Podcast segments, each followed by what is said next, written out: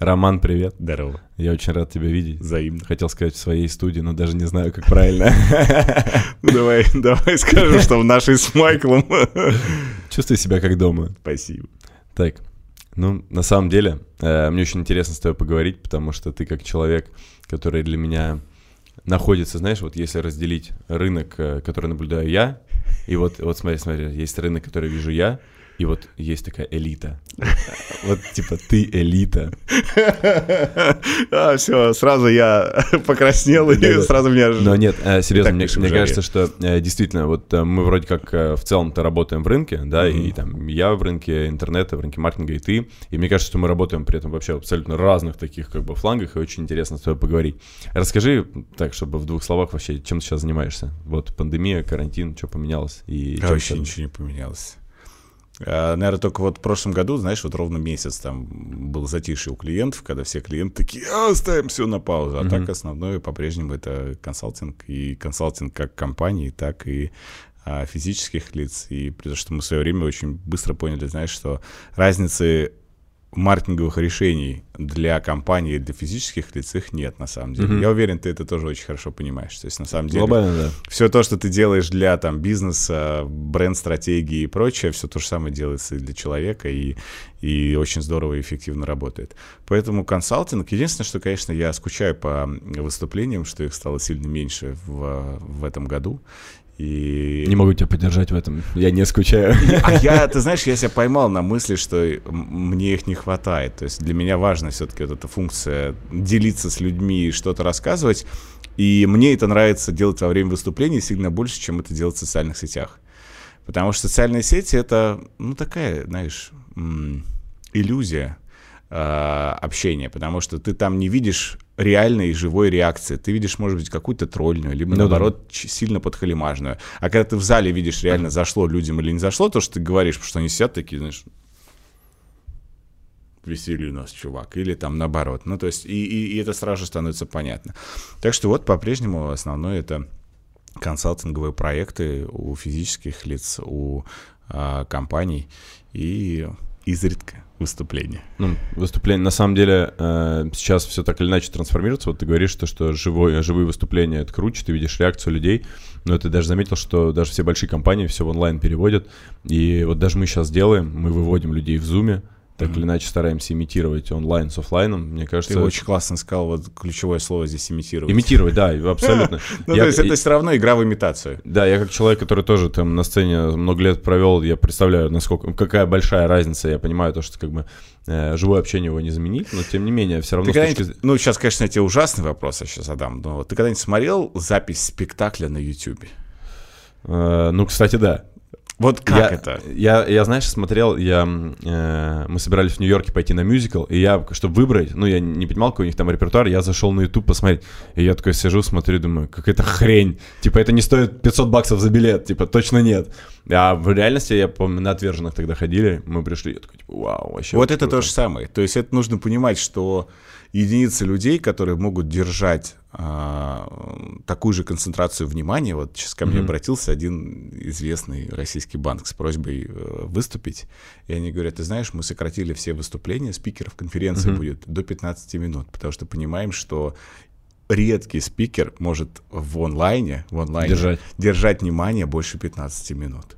Я такой, да, в смысле? То есть раньше, когда выступления, там, конференции тебе давали час, полтора, и ты нормально выступал, а, сейчас все понимают, что в онлайне 15 минут. Кстати, я подумал, что TED какие молодцы, поскольку Они в большей заранее степени, знали. Да, в большей степени-то мы все равно смотрели это через а, а, TEDx и э, через сайт TED, а, да, но вот реально проблема в том, что они вот 18 минут и 9 минут второй их формат, это оптимален.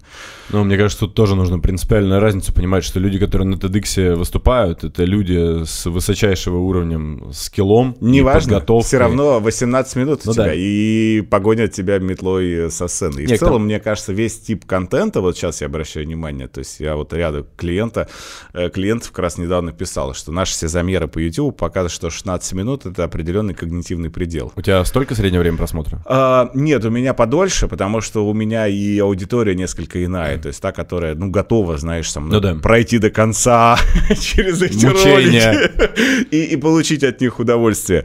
А, а в, в среднем, то есть то, что я сейчас наблюдаю, это 16 минут, и понимаешь, что все, мы рано или поздно придем, как у Паула Куэля была книга 11 минут, что среднестатистический секс в мире длится 11 минут. Вот э, чувствую, мы, Ты подтверждаешь это правило? мы, мы, мы, мы придем. А, ты знаешь, мне в свое время, когда я прочитал эту книгу, было очень любопытно замерить, потому что мне казалось, что полнейшая чушь. Длится Так. это дольше, потому что это удивительная штука.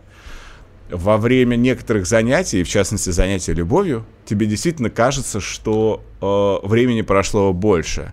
И когда я стал замерять, то выяснилось, что Кайли был не так уж и не прав то есть в своих исследованиях, и это действительно все танцует вокруг э, э, этого тайминга. И, и, и это клево, что тебе кажется, что это дольше. Значит, что ты отдаешься этому процессу, и ты каждую минуту, знаешь, там не, не смотришь, как время идет медленно, а ты каждую минуту у тебя чем-то по-настоящему заполнено, и ты живешь вот э, ка- ка- какие-то фрагменты жизни. Точно так же и с э, какими-то важными событиями. То есть ты всегда, а, когда там сделку нотариуса подписываешь какую-нибудь большую, тебе кажется, что прошло там много времени, а это пять минут прошло, а ты за эти пять минут просто жизнь пролетела, и ты что-то поспоминал. Ну и наоборот, поток, да, если мы говорим про поток, там же обратная это история. другая история, Да, что ты творческая. наоборот, ну, не совсем творческая, а скорее больше про концентрированное направление там своей психической энергии, да, когда ты э, просто не замечаешь время, что условно ты занимаешься занятием, ты четко погружен, у тебя четкая обратная связь, и наоборот, время идет очень быстро. Я Здесь пипец как тоже не люблю концепцию потока, потому что я, прочитав обе книги Михая Чиксен-Михая, э, то могу, ну, это автор, да, концепции знаю, да, потока, читал. но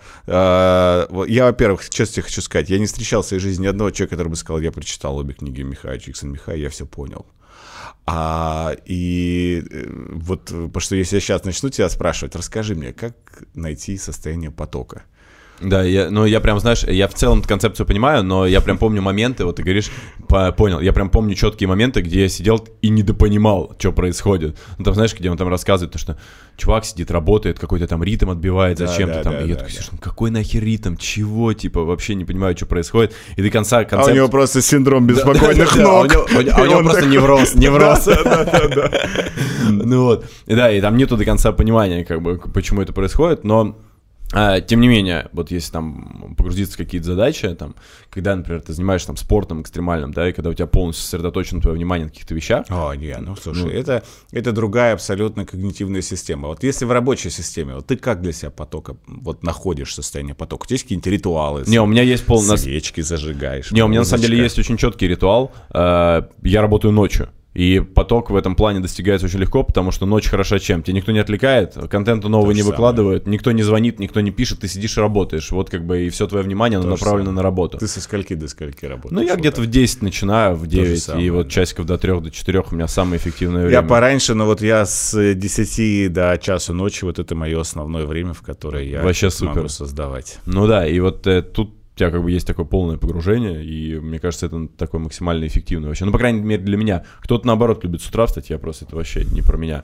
Не, я утром думать не могу абсолютно. Я тут э, один мудрый человек, Леша Концов, э, это Инвольта, он мне, мы что-то с ним разговаривали, он говорит, я без будильника живу. И я такой, в смысле? Он говорит, а мы знаешь, как это про- произошло? Я ему говорю, давай позавтракаем, встретимся. Он говорит, «Э, давай, договориться можем, но не факт, что встреча состоится. Я такой, в смысле, типа, мы договоримся, и ты не придешь? Он говорит, я живу без будильника. Я говорю, интересная концепция. Ну, и у него посыл, что как бы смысл мне жить как бы в ритме какой, какой-то нормы. Я как бы вот живу по, по тому потоку, который мне нужен. И, и вот я сейчас тоже решил попробовать. Чистая правда. Знаешь, я, я вчера в книге прочитал, в художественной книге, потрясающую фразу, что люди так сильно любят и так ценят время, потому что они его придумали. Мне очень Ну, кстати, да, очень очень хорошо. Мы реально же, мы его придумали, его же нет во вселенной. Ну Ну, да. это бессмысленно просто там что-то объяснять в отношении времени. Конечно, поэтому, когда ты живешь без будильника, то ты, я думаю, что минус один э, такой прям сигнал тревожности и триггер тревожности из жизни уходит. Ну да, не, у меня до сих пор срабатывает, знаешь, я лежу, например, там проснулся, глаз открыл, один утра, бля, надо вставать. Надо вставать, надо вставать. И у меня начинает уже, понял, не- неврозик мой просыпаться. Я такой, так, так, так, нет, лежим, лежим, лежим до победы. Я не знаю, почему фраза «невротик просыпается» меня очень смешит. Ну да ладно. Это просто моя какой-то частный, частный загон. Но реально, возвращаясь просто к потоку, я понимаю, что вот эти все придумки о том, что можно там быстро как-то пере... Потому что Хм, это такое тонкое состояние, и оно не всегда подвластно тебе, и ты можешь э, не всегда его адекватно как-то э, Э, научиться быстро включать. То есть это у меня не делается это по тумблеру, что знаешь, там все сели, вот сейчас у меня прям попрет. Не, я сначала там чай себе заварю, музыку включу. Mm-hmm. То есть мне нужны вот эти как mm-hmm. раз ритуальные вещи для того, чтобы я дальше поймал какое-то вдохновение. Страшнее, когда я его поймал и выйти из него не могу. То есть тут может действительно появиться незаметно 4-5 утра, когда ты такой, ё-моё, и время вот это пролетело просто вот вообще незаметно. А если вдруг у меня есть грешок, я курю кальян, кальян. И я вот вчера так вот делал презентацию одну и пил чай и кальян. А, и ребята говорят... И проснулся на 5 лет старше. Да, реально. Да, да, ты знаешь, ну, вообще курить кальян это вредно. Но на всякий случай это я такую оговорку. Но ты знаешь, я себя поймал на мысли, что я эту трубку, вот как Фаина Раневская про себя говорила, что там, когда ее спрашивали, да, старая советская актриса, что много ли вы курите, она говорит, ну, смотря, говорит, с чем сравнивать. То есть, когда я чищу зубы здесь, я сигарету сюда перекладываю, когда здесь сюда. А, и я себя поймал ровно в таком же ощущении, что я просто вот взял вот просто зубами держа мундштук, понимаешь, я вот так вот час просидел, раз... И я такой, вот это да. То есть я просто понял по состоянию, что мне что-то как-то не очень хорошо себя чувствую, просто потому что я словил какой-то момент, и я вообще не думал, что я курю. Ребята говорят, а вам принести еще кипяток чая? Я не сделал ни глоток чая. Я просто вот поймал вот это вот состояние.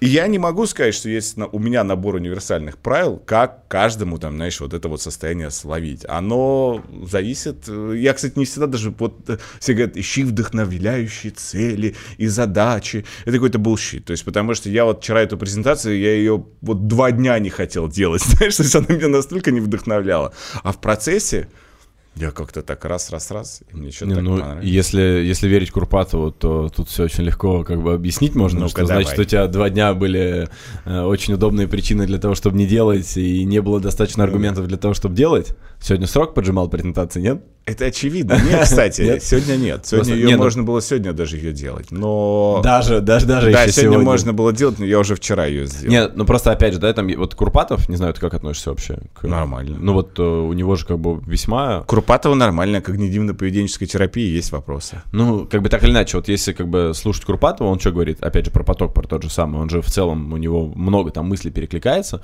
что вопрос просто нашей концентрации внимания, фокуса, что просто в современном мире, когда у нас все забирает наше внимание, это то, очень что сложно я концентрироваться. постоянно говорю всем людям, что все были, знаешь, со времен, когда вышла первая книжка этого Глеба Архангельского, как она там, тайм-менеджмент, тайм-драйв, тайм-драйв, тайм-драйв. И все стали увлекаться, что как там эффективнее планировать время и так далее. А задача-то другая принципиально в жизни. Задача планировать внимание. И вот это гораздо сложнее. То есть, а если ты научишься планировать свое внимание, а не расписание, что тут у меня, знаешь, как мне нравятся mm-hmm. люди там говорят, тут у меня будет такая-то встреча, и ты на этой встрече сидишь в, в Инстаграме просто а, неуемно, или тут mm-hmm. там еще что-то. А не, ребята, то есть у нас проблема сейчас не со временем, время мы можем спланировать, а проблема с тем, чтобы планировать адекватно внимание. Ну вот опять же, если слушать Крупатова, mm-hmm. то экранчик должен быть черно-белый, соцсети должны быть заблокированы. У тебя есть лимит на соцсети? Нет. Нет? А зачем? Ну, вопрос... Ты знаешь, то есть тут есть одна всегда сложность. Меня вот поражается, я знаю про черно-белый. Я ставил, сутки проходил, у меня начало Да, нет, с этим, я, с этим я тоже не выдержал. А, ты знаешь, что тут есть определенная сложность. То есть получается, что человек настолько чувствует себя инвалидом, ну, то есть неполноценным в отношении каких-то социальных важных факторов, что он сам не может себя ограничивать в отношении социальных сетей. То есть если мы не можем себя контролировать в отношении социальных сетей, в отношении еды, в отношении, не знаю, там, каких-то запрещенных веществ и прочего, прочего, прочего, то, блин, то нам просто, мы, мы эволюционно выйдем из игры. И то есть это значит, что я настолько сильно не доверяю своему мозгу, что я не могу, что я вот, вот буду сидеть, залипать, то есть, понимаешь, там, в социальных сетях. Ну да. А если ты не доверяешь своему мозгу, то ты зачем вообще здесь? Нет, так ты смотри, ты же как маркетолог, ты вот прям, это же вот маркетологи и делают это все. Конечно. То есть компания вкладывает миллиарды долларов в то, чтобы твое внимание забрать. Абсолютно. То есть, да, это тоже там TikTok, Сейчас борьба, Instagram. борьба только за Только за внимание. внимание. И, соответственно, э, чё, мы, как люди разумные, те люди, кто хотят получать какие-то результаты в жизни, наша задача как раз этим управлять. И мы, скажем так, собираем разные комбинации, ставим костыли, которые меша- будут мешать компаниям забирать наше это внимание. И вот как раз там про лимиты на соцсети, про то, что Курпатов говорит. Тогда это вот Любая как раз компания, такая- вкладывая колоссальные бабки, всегда придумает, как эти костыли обойти. Ну, ты- мы И тут умные вопрос тоже. только, вопрос только в другом. То есть, понимаешь, мы все время идем за компаниями. То есть компании придумали ТикТок, а мы потом такие, а Надо давай спасаться». придумаем, да, как от этого спасаться. То есть ты уже тонешь, Они уже на шаг вперед уже придумали следующее. строить плод в этот момент, Да. понимаешь? И, и, и тут вот интересная штука, что, блин, а может быть все-таки перепрыгнуть эту концепцию и попытаться овладеть мозгом? Овладеть в хорошем смысле слова. В том плане, чтобы понять просто, что, ну, вот э, хотя бы включать режим, знаешь, я ненавижу слово осознанность, оно стало супер затасканным, то есть это вот Ну, это к 16-летним девочкам. а, ты понимаешь, тут в целом эм, российские медиа так работают, что они все хорошие слова превращают в плохие. То есть у нас вот Есть есть, такое. есть э, слово осознанность. Вот в этом году слово абьюзер это стало ровно таким словом, то есть которое стало скорее уже восприниматься как опять про абьюз, не хочу больше слушать. Хотя это супер важная тема, но которая именно сейчас набила оскомину и людей стало тошнить. И вот также про осознанность. То есть, и, и, конечно, тут э, в английском языке Перевод, кстати, стремноватый, потому что mindfulness э, на английском звучит сильно объемнее и да. интереснее, чем в русском осознанность. Типа, осо- что такое? А что, давай конкретизируем. Для Да, тебя что осознанность такое это что такое? осознанность? Для меня осознанность это присутствие в моменте и э, контроль над своими мыслями и эмоциями. Сочетание вот этого всего. То есть, когда ты выходишь в социальную сеть, и если у тебя даже в этот момент прострельнет вопрос, а зачем ты вышел туда? Ты что конкретно хочешь сделать? Потому что я себя отлавливаю постоянно на этой мысли, что я хочу что-то сделать, мне нужно что-то найти или что-то сделать. Я такой вышел и такой через 10 минут такой, так а зачем я вообще взял в руки телефон и зашел Ну в да, да, Инстаграм? да, Мы же живые люди, у нас все точно так же. А, и, и я вспоминаю, соответственно, что-то там делаю и вываливаюсь дальше из социальной сети. В выходные дни, вот воскресенье, допустим, я стараюсь вообще не заходить в а, Инстаграм, и мне от этого становится очень хорошо. Ну, я олдскульный чувак, поэтому ТикТок э, это не совсем моя а, площадка. То есть А, я зря, зря, ты много теряешь. осознаю ее величие, но у меня, э, но мне жалко мой мозг. Но То если- есть я цинично скажу, ты знаешь, а это великое, это вели, это это величайшая социальная сеть. То есть по моим ощущениям, то есть она действительно, то есть она обходит и обойдет Инстаграм, потому что однозначно там заложены такие гораздо опережающие алгоритмы с точки зрения управления вниманием, потому что вот сейчас Инстаграм выкатил на российских пользователей Reels, да? Говно полное пока что. Ужас какой-то. Просто, то есть я сам, я, я, блин, э, удивительная история, что я заметил, я поговорил, очень небольшая выборка, но я просил там человек, наверное, 15. И говорю, вот как у вас взаимодействие с Инстаграмом? Они говорят, нас настолько стало все раздражать, что мы уменьшили количество присутствия в Инстаграме. Это парадоксальная штука, что Инстаграм сейчас развивается по модели Франкенштейна. То есть, знаешь, когда ты просто берешь, давайте пришьем еще что-нибудь, а давайте еще что-нибудь пришьем, а давайте еще. И в итоге получается у тебя такой швейцарский нож, в котором уже и вот там сначала был нож, вилка, ложка, там зубочистка, что-то еще, теперь уже пила, бензопила, дрон, то есть и у тебя такой просто вот э, нереальный швейцарский нож, который тебе становится неинтересен. Люди любят простоту. На чем, кстати, вот ТикТок потрясающе ты сделал. На гениальной простоте. На гениальнейшей простоте. То есть, а сейчас, когда в Инстаграме ты понимаешь, что у тебя там... если это рисовать математи- математически, то у тебя получается три оси координат. То есть есть сторис, есть reels и есть посты. Ну, и сейчас еще шопинг же. IGTV, шопинг, и то есть, ребята, то есть вы превращаетесь в какого-то реально Франкенштейна, а моего внимания на это не хватает. Пойду-ка я, и тут в одноклассники. вот про-. Так вот, про внимание. То есть, смотри, для меня, как я для себя, например, объяснил осознанность, это э, когда ты отдаешь себе каждый момент времени отчет в том, что ты делаешь и для чего ты это Ты делаешь. опять ко времени привязался. Вот, не-не, смотри. Ну, А, опять. Не-не, не А вообще за- даже не а про время. время. А, каждый момент времени тебе не понравилось, да. Да, Когда ты постоянно в потоке, можно так сказать, когда ты постоянно даешь себе отчет в том, что ты делаешь и для чего ты это делаешь. И вот я смотри. бы здесь заменил на момент жизни. Момент что... жи- Ну, а, момент жизни это дистанция, а я больше про вот прямо здесь Ага, и сейчас. Каждый момент жизни. Ну, Знаешь, в чем допустим. есть сложность? Потому что в чем проблема-то с вниманием и осознанностью? Люди не осознают, что они живут. Нам жизнь всем, ужасная, конечно, фразу сейчас скажу, но она нам очень легко досталась. То есть мы не знаем тех трудностей, которые прошли наши родители для того, чтобы нам эту жизнь дать. То есть мы такие родились, и как бы нам кажется, что это common sense вещь. То есть ты же никогда не придешь к маме и папе и не скажешь, что, слушай, а статистически какова была вероятность, что вы вообще познакомились, вы приняли решение, вы меня там выходили, вырастили, все равно дали мне жить. То есть нам кажется, что так и должно было быть. И как бы мы о ней не просили, но так и должно было быть. И мы вот этот момент жизни, мы не всегда его осознаем. А, и это парадоксальная штука про осознанность, потому что ты не осознаешь каждую минуту, что ты, блин, живешь. Ты выиграл в самую лучшую лотерею, которая есть на планете Земля. Это я что-то вчера где-то смотрел, и там шутка была, что мы вечно недовольны жизнью, там, какими-то вещами там, и так далее. И э, представьте, что вы попали на сходку сперматозоидов, вот, которые с, с вами, Да, да. с вами летели в этот момент времени. И ты Абсолютно. такой, блядь, что-то мне моя работа не нравится, что-то вообще тут погода такая. Они такие, чувак, ты выиграл в лотерею, типа, Конкретно, что тебе да, не да, нравится? да. Да. И, и, то есть вот эти шансы все, представляешь, что именно ты, что вот так. Ну да, ну ты просто смотри, это же вопрос э, про осознанность, э, что вот то, о чем говорит Курпатов, например, про то, когда мы себя ограничиваем, да, когда мы там ставим ограничения, черно-белый Ну экран и так далее, что это как раз для того, чтобы мы больше концентрировали внимание на тех действительно важных вещах, которые как бы мы должны делать. Мы превращаемся в, в альтернативу собаки Павлова. тебя, понимаешь? тебя смущает то, что это чисто модель робота? Меня смущает то, что нам вырабатывают один рефлекс, меняет на другой. Рефлекс заходить в Инстаграм нам меняют на рефлекс ограничить время присутствия в Инстаграме. А то есть гораздо важнее в моей картине мира не не заходить в Инстаграм, а заходить в него. И не ограничивать его какими-то установленными таймерами.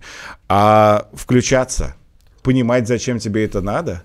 И понимать, зачем ты проживаешь сейчас. Вот почему я сказал. Вот ты какой-то фрагмент жизни проживаешь в чужом Инстаграме. Ну да. То есть своей жизни, вот своей победы, вот эти все, ты проживаешь в чужом Инстаграме. Зачем? Если ты оттуда, да, ловишь что-то, какой-то невероятнейший кайф, ну, welcome, это нормально.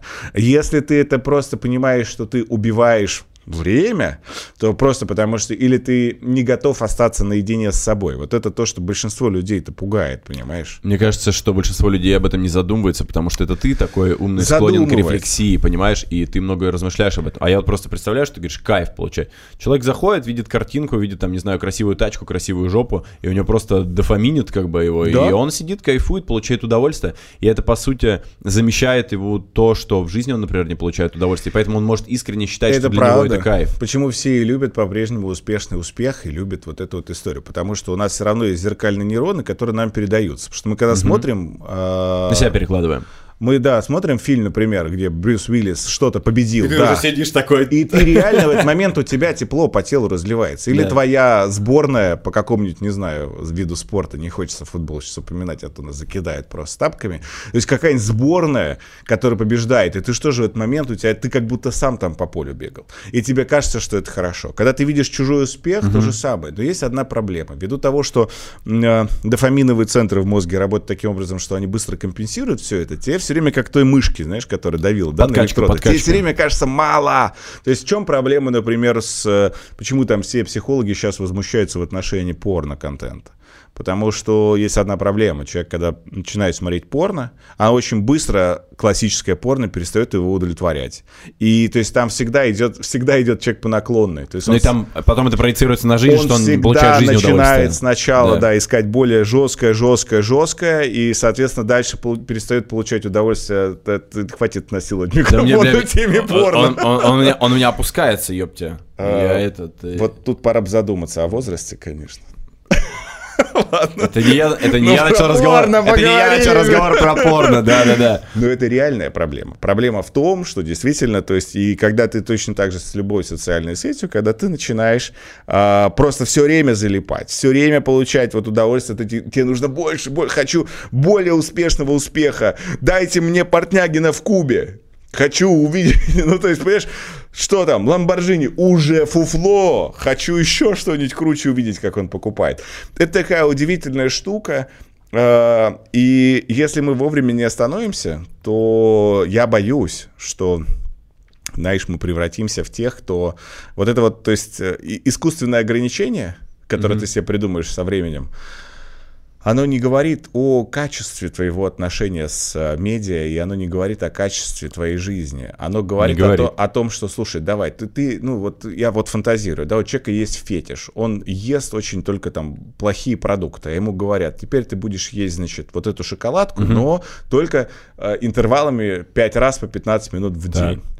А он понимает, что у него там риск развития диабета второго типа, ему не надо есть эту шоколадку. Он все это понимает, но при этом ему говорят, ну мне же разрешили по 15 минут есть. Ну нет, здесь я честно говоря... Это индульгенция. На самом деле ты сам себе выписываешь индульгенцию на социальные сети, что типа у меня есть ограничитель.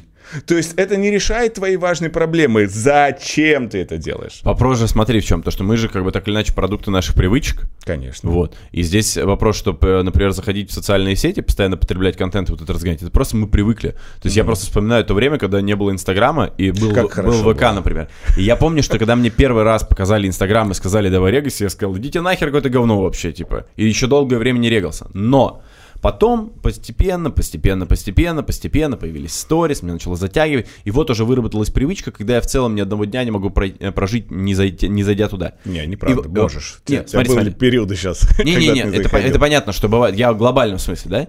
И здесь то же самое, вот как с питанием, например, что э, я, например, там вырос на продуктах абсолютно ужасных, там это вот сосисочки с майонезиком, да, да, с, самое, да. с кетчупом, вот это все да. на хлебушек положить, да, да, да, ну, да, очень да, ништяк. Да. Но как бы сейчас я, например, даю себе отчет, и когда я... Опа, там картина сзади тебя чуть не упала. На меня? Да-да-да.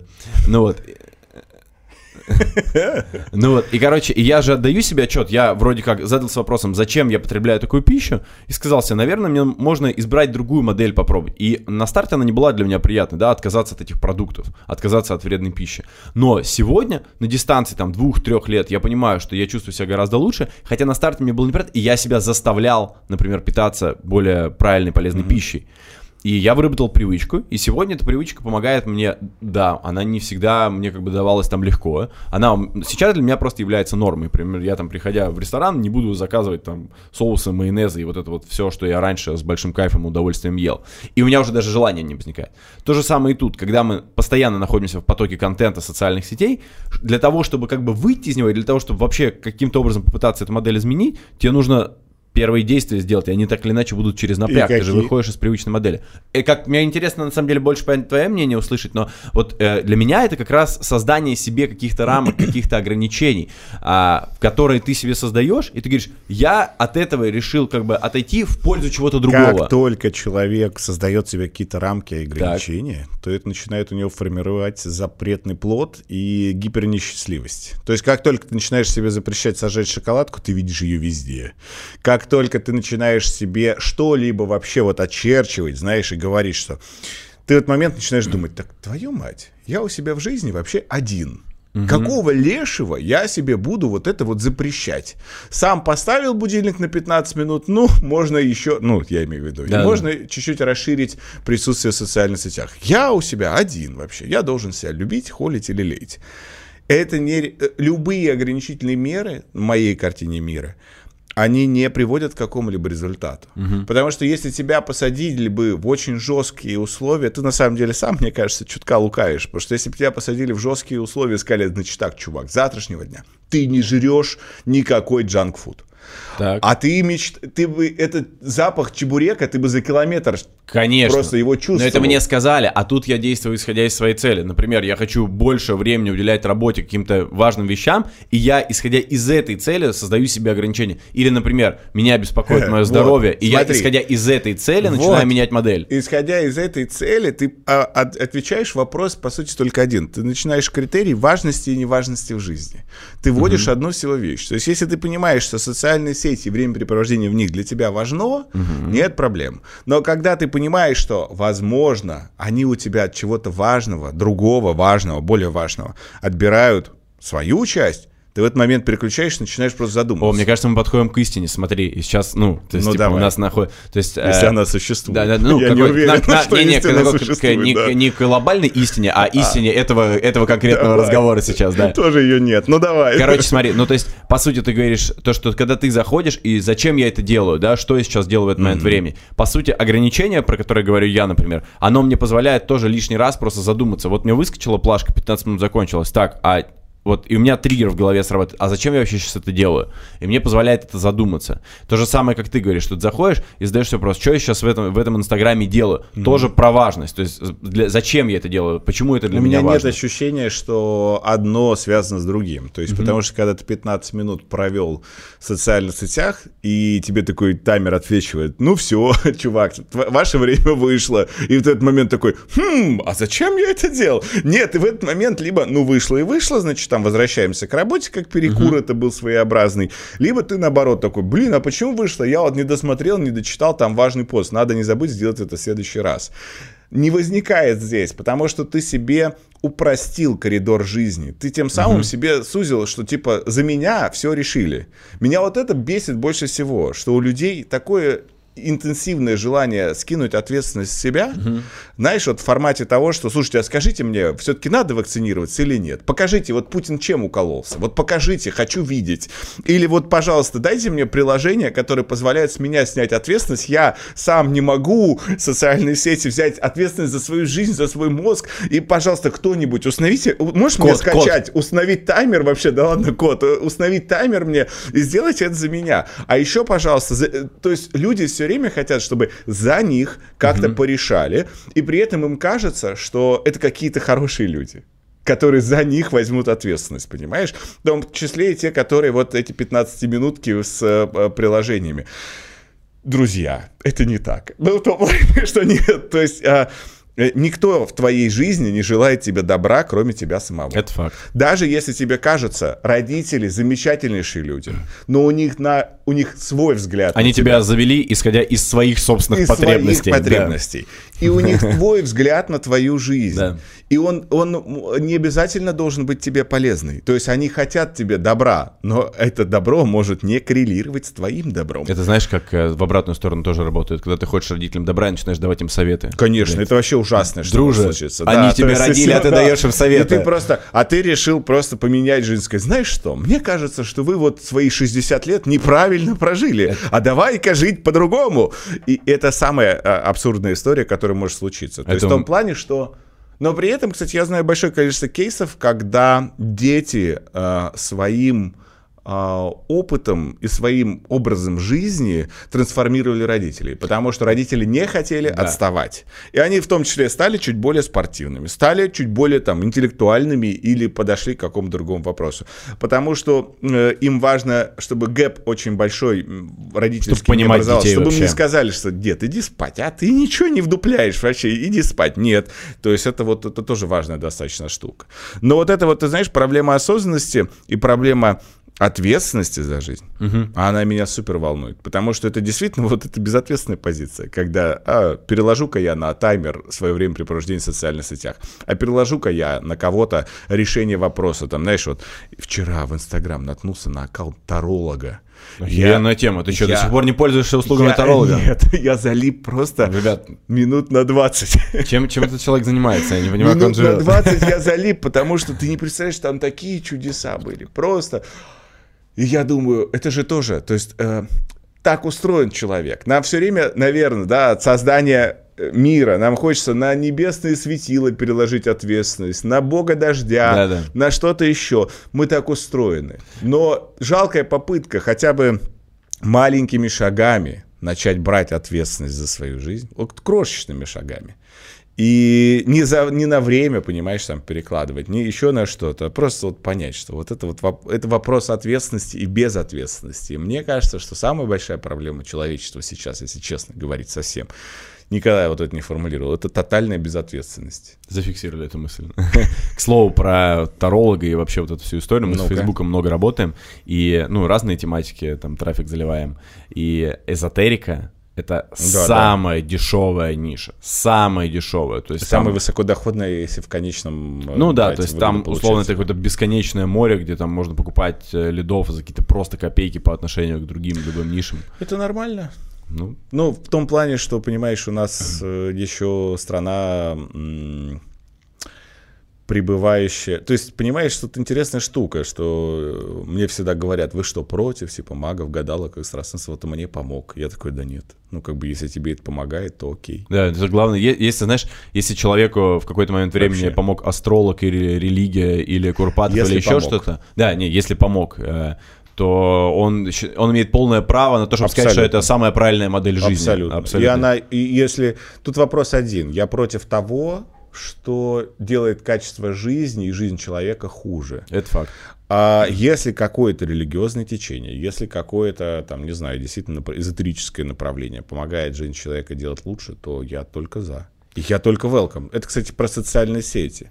Что у меня нет финального ответа, делают ли социальные сети людей хуже или лучше. Я знаю большое количество людей, которым, на мой взгляд, вредят социальные сети. В том плане, что, знаешь, это как в фильме «Жизнь других». То есть, когда ты все время привыкаешь подглядывать, ты перестаешь очень ответственно заниматься своей жизнью. Ты уже пере- живешь в доме 2, только с большим количеством героев. То есть ты все время следишь за кем-то. И ты гораздо меньше обращаешь внимание, что у тебя там твоя жизнь тоже пошла по одному месту. И вот здесь очень важно просто понять, что если даже социальные сети тебя делают лучше, и они тебя мотивируют, потому что есть большое количество людей, которых мотивирует чужой успех. Они посмотрели, как у него, у них нет зависти, и они как раз не завидуя и не возбуждаясь от того, как там у кого-то что-то круто, они такие, о, блин, хочу-ка я такое тело, хочу-ка я такую жизнь. И начинают делать какие-то маленькие шаги. И это круто. Но есть, конечно, люди, которые, наоборот, начинают чувствовать себя более несчастными. Когда они начинают сравнивать и они начинают сравнивать и говорить, что а в моей жизни вот не так, вот фиговее. И, и, а, а ты собака серая, там рекламу продаешь за столько-то денег. И, вот, и, и, и почему многих людей раздражает реклама, когда э, она размещается в Инстаграм, в частности. То есть потому что просто у них никто рекламу, ну, как бы не заказывает, а они-то понимают подспудно, что это про деньги. И они начинают сразу же хитрить и говорить, опять реклама, задрала это ваша реклама у блогеров и так далее. А, при том, что э, это позиция, которая свидетельствует только об одном. Я, то есть она громко кричит, знаешь, я сам хочу продавать рекламу, но я не блогер, хотя я понимаю, что это было бы круто, там, мне продавать рекламу. И вот это интересная штука. А, И мне бы очень, конечно, хотелось, чтобы люди вот э, научили как-то, знаешь, вот с, эм, с ответственностью. Почему я про это говорю?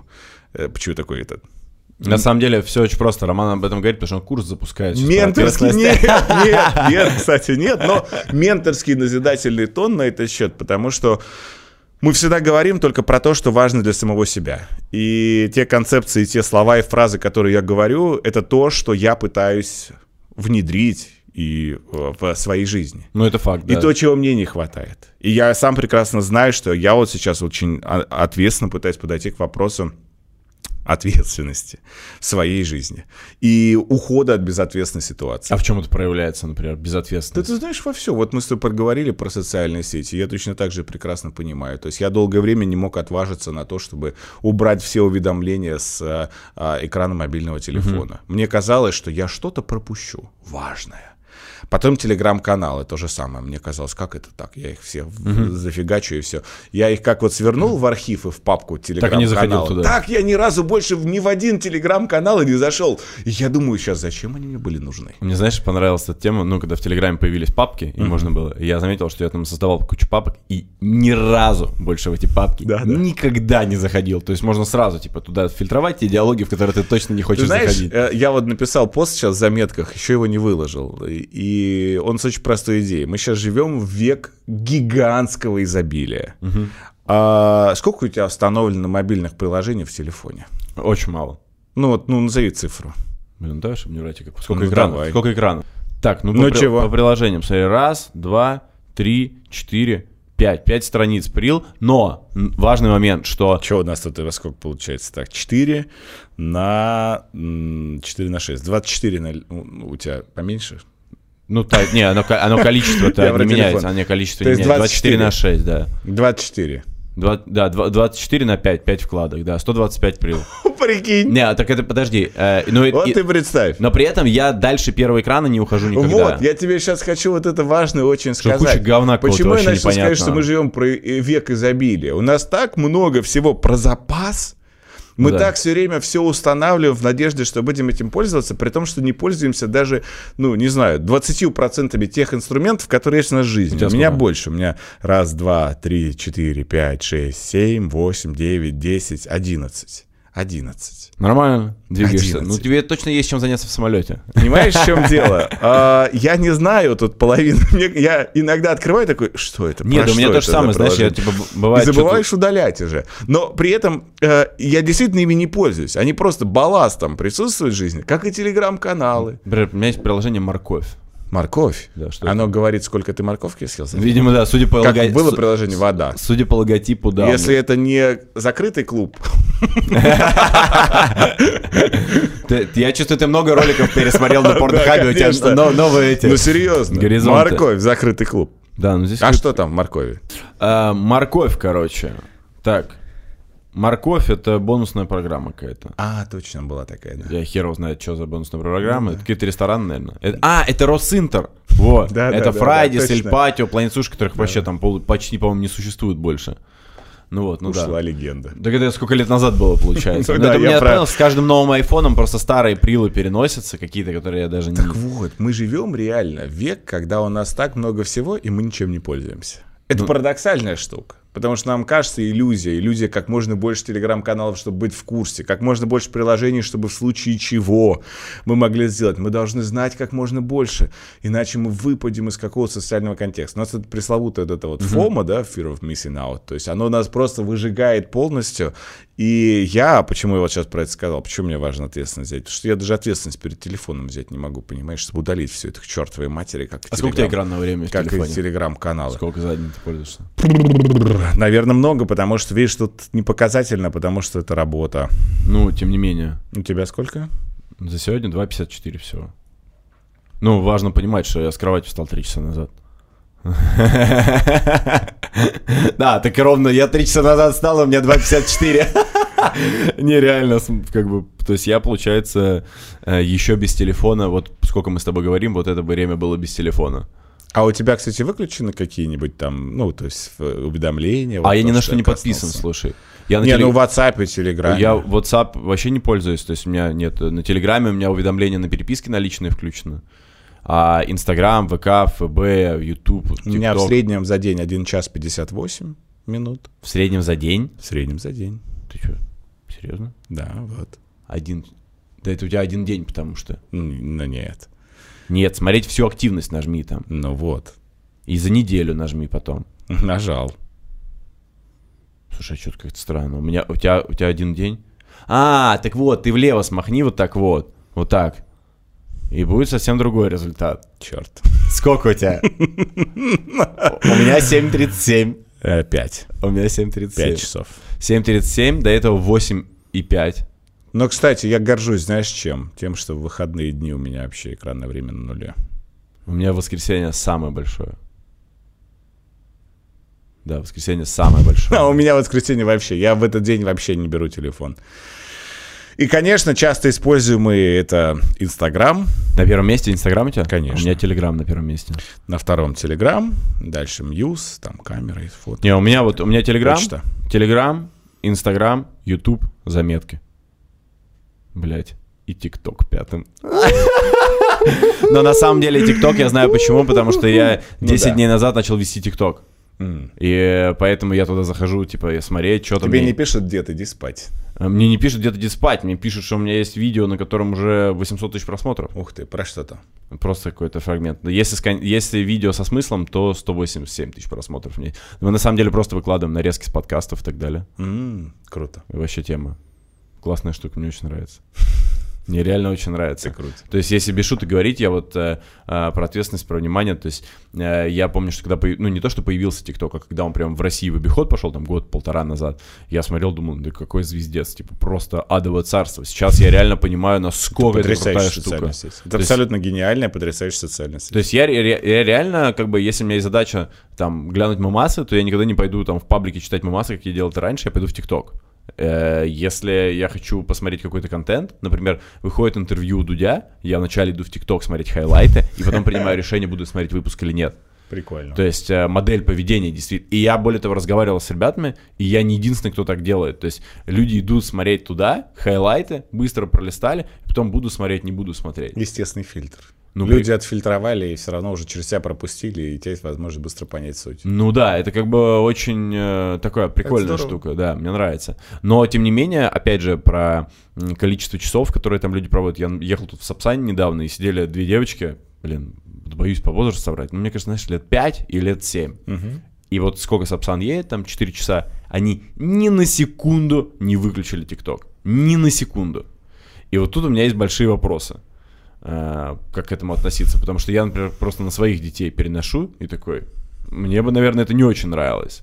Вот, и потому что я понимаю, что это вырабатывает, опять же, привычку того, что ты постоянно находишься в потреблении контента. А потребление контента, что это опять тебя дофаминит, ты кайфуешь, получаешь, все тебе делать ничего не надо. Вот для детей, поскольку у них нет аналитических способностей, У тебя сколько нет осознанности, три года дочери. Ну вот. И у них нет этой способности, они не могут сами себя ограничивать. Ну да. То вот там мы должны это сделать. А для взрослых людей, ну, это, кстати, вот хорошую тему поднял, потому что это, опять же, про отсутствие ответственности и инфантилизация, когда ты не хочешь э, решите за меня, сколько времени я должен Ну, ребенок так и делает, сетях». он не хочет ничего решать. Ребенок, да. А когда это взрослый ребенок, понимаешь, когда ребенку Взрослый ребенок. 30 Это мы с тобой. Да, да. И он такой, а, решите тоже за меня, сколько времени я должен проводить в социальных медиа. А ты как, кстати, ребенок у тебя к девайсам, к У соцсетям? меня нет еще социальных Ну, сетей, ты даешь по- потрогать что-то, не? ну, конечно, она может посмотреть там обезьянку, что-то такое, но и все. У нас э, мультик главный, это Анна и Эльза, и все, это прям хана. А телек смотрит?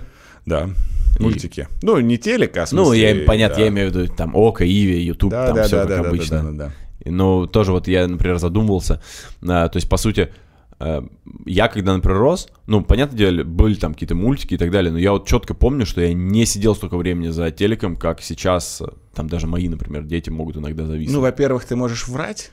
Я могу ну, просто ты просто не помнить, я могу помнишь, просто да, не я помнить, почему, да, ты да, да. неосознанно Ну, по врешь. крайней мере, по ощущениям, я просто помню, Это но как мне... с сексом. Ты не знаешь, сколько времени прошло. Ты такой пам! Знаешь, Ну, вспышка, и все. Тебе кажется, что я обычно ставлю таймер.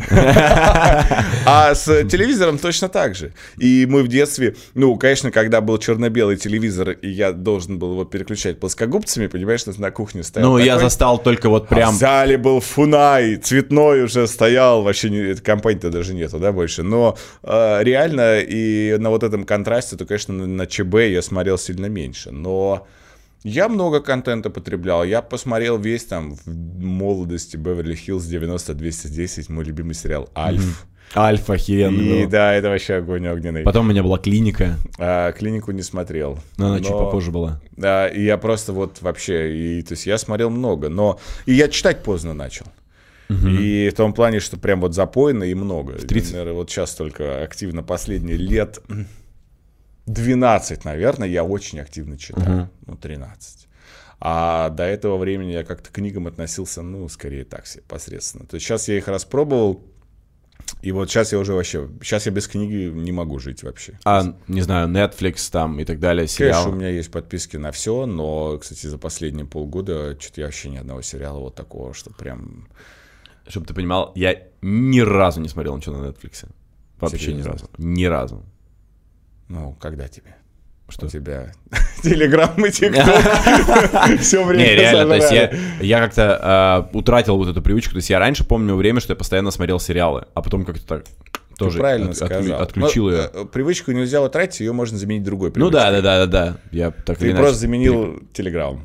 То есть у нас тоже раньше, раньше, раньше что-то было, и мы этим чем-то заменили. Но для меня Telegram рабочий инструмент все-таки больше. То есть я там не потребляю контент. Мы себе всегда тоже здесь не, не создаемся по правде. Нет, это понятно, просто есть многие, кто читают, например, телеграм-каналы. Я вообще не воспринимаю контент в Телеграме. То есть Ну, мне я могу сказать его. тоже, но мы здесь то не показатели. А ты подкасты слушаешь? А, подкасты... Или только создаешь? Нет, я слушаю, но очень выборочно. Типа, как бы я там слушаю Рогана, ну, сейчас он перестал выпускать нормальный контент. Э, Типа Куджи в формате. Профильные какие-никакие подкасты не слушаю. Ну, профильных я что-то даже ты вот сейчас Ну, вот и особо, да, их как бы не особо и, и есть еще, но... Не, я, я просто честно могу сказать, что я в целом не очень люблю все профильные тематики, потому что Сухо, в жизни... Не, во-первых, в жи- сухо узко. Да что ж ты, блин, за все время меня то морковка, то сухо и узко. Просто если делать э, лексографическую карту, то, мне Да, кажется, да, можно да. понять про, про людей абсолютно все. В жизни и так очень много маркетинга для того, чтобы вот я еще бог, знаешь, вечером вот за вечерней прогулкой такой, так, а что там происходит в мире маркетинга? да. И ты такой, да ну, это как вот, ну, врачей, знаешь, вот я знакомых врачей, знаю, что да. худшее, что можно сделать, это в нерабочее время ему писать, у меня тут прыщ, посмотри, пожалуйста. То есть его просто, да, убей себя. У меня весь день это было. Это я читал, э, не помню, в книг... э, Не помню, что за книга была, но не суть там. И там э, приводится идея того, что мы каждый раз, когда идем к врачу, и у нас что-то болит, и мы хотим, чтобы он сказал, вау, это типа болезнь, я точно знаю, как ее вылечить. Но мы приходим, и а, а врач обычно ему абсолютно по барабану, он такой, что там на бумажке черканул. И, Иди. Да-да, типа, иди, до свидания. Потому что он уже проходил это тысячу раз, он уже точно знает, что тебе Да. нужно, и ему абсолютно по барабану на тебя, он просто делает свою работу, типа. Это нормально, и это, кстати, вот, ты знаешь, что сейчас с врачами я вспомнил как раз еще про одну супер важную проблему, которая меня беспокоит Эрекция? всегда. Нет. Да что ты, тебя понесло-то? Про желание быть хорошим. Porsche. Что когда мы приходим к врачу, и Ага. врач говорит, как давно вас это беспокоит? Ты говоришь, ну вот недельку, а тебя это полгода беспокоит, эта нога болит, там хромает, зуб, что-то еще. Если, то есть, тебя это не сильно там, прям вот супер, да, э, тяжело беспокоило, мы всегда даже перед врачом, и врачи поэтому, я просто разговаривал с врачами на эту тему, они никогда не верят, когда пациент говорит продолжительность там эпизода, который его беспокоит, потому что знают, что люди хотят быть хорошими. Это, кстати, определенная проблема с социальными сетями, которая сейчас стала меняться. Люди стали не только хорошими. Ну, потому что это вообще, кстати, это такая большая тенденция. Это правда. показывать То есть я не люблю вот это слово трушность тоже, потому что оно тоже стало Ну, затасканное. оно и не совсем трушность. Это не совсем трушность, потому что ни один человек, кстати, почему благо есть видеоформаты, потому что в видеоформате люди гораздо больше открываются и, и в аудиоформате, чем от, э, в, в социальных сетях. Перебью тебя здесь. Именно поэтому доверие и лояльность у Да. видеоблогеров гораздо больше, чем у Абсолютно. Инстаграм-блогеров. Да. И когда ты встречаешь на улице видеоблогера, у которого 5 миллионов подписчиков, ты такой. Когда ты встречаешь инстаграмера, у которого 5 миллионов подписчиков, Кто это? Что за, тип? Я- Где-то видел, где-то я, видел как это. правило, тоже такой, кто это? То есть я иногда даже смотрю просто вот эти ботные королевы, знаешь, то есть есть, которые просто ботов накупили, и они все время теперь их вот э, по- поддерживают у себя. И я тоже такой, ну, ребята, ну это же смешно. А действительно, вот когда ты встречаешься с э, YouTube, ты просто человек... Мы э, обезьяны, и нам важно все равно, знаешь, рассматривать все мимические Нюансы. Аспекты, да, все нюансы, все то, как люди говорят. Нам это очень важно. Это у Тёмы Лебедева интересная такая мысль была по поводу офисов. Я просто приверженец оффлайн офисов, и вот люди в офисе должны быть взаимодействовать. Не то, что старообрядец, мне вот очень Старообрядец. Старообрядец. Да, ну. Старообрядец. Все эти Ну. чипы, рептилоиды, вот это вот идите от меня со своими технологиями Да, 5G, да, вакцины.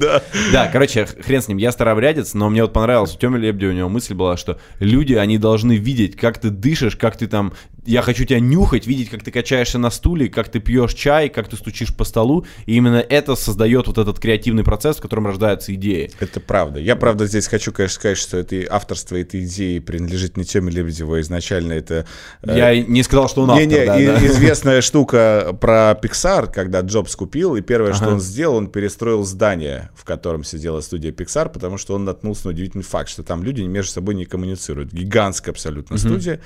И он сделал так, что что люди все время вынуждены были сталкиваться друг с другом. И он построил так коридор, знаешь, такая лабиринтообразная А, круговая система. Я помню эту историю. Чтобы они все время пересекались. Потому что, да, действительно, нам это важно. Это как у ребенка, понимаешь, с мамой. Когда мама к себе ребенка п- прижимает, у них нормализу... у них пульс и дыхание становятся одинаковым. Они в унисон дышат.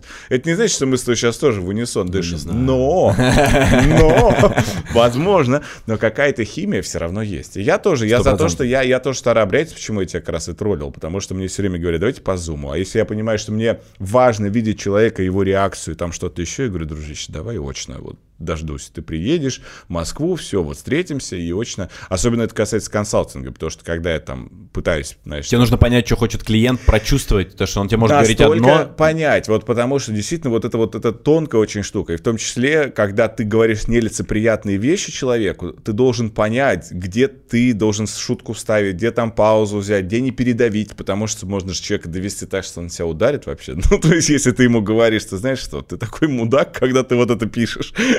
И, и, и человеку это бывает обидно, конечно, слышать. Но э, это действительно важно в том плане, что я поэтому верю, что живые коммуникации, они все равно останутся. И, конечно, с э, видео. И, кстати, я радовался, когда Clubhouse пришел, потому что там Clubhouse, почему в России он, кстати, и не закрепился очень долго, потому что оказалось, что сильно видно, кто тупой.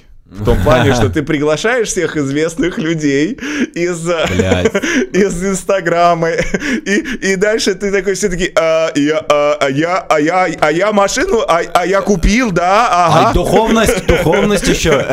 Вот это все и начинается, знаешь, и ты такой, да come on, да серьезно, Да. да я на тебя был подписан, ты мне нравился. Это как, знаешь, э, И все э, такие, давайте, это- в общем, она осталась просто как что, давайте, это небезопасная социальная сеть, ну и нафиг просто. Нет, реально была такая история, причем я помню, что я был в нескольких эфирах, и я сидел, меня приглашали, там куча сидит там известных ребят, и я сижу такой, типа, куда я попал, типа, какого хрена? Мы в Инстаграме, там, копирайтеры пишут какие-то посты, а потом ты с человеком начинаешь комментировать, думаешь, твою мать. И я помню, вот эта история была, когда вышел Рыбаков, не знаю, Да-да. запомнил ты это? Я- Это был расскажи. Та- и там просто был, был полный мрак, что но он там начал такую ересь нести, что там потом это во все СМИ попало. И ты сидишь и думаешь, какого хрена? То есть в Инстаграме ты этого не увидишь, человек есть Да-да. 15 секунд, он может что-то пер- нет, там копирайтеры все ну, вылизывают. Да, и там Но та- та- человек реально. может что-то там пернуть в муку, и ты такой, ну ладно, что-то там проскочило. А Дым тут, пошел. а тут у тебя как бы два часа эфирного времени, и Да, там да. вылазят такие тараканы, такой мусор.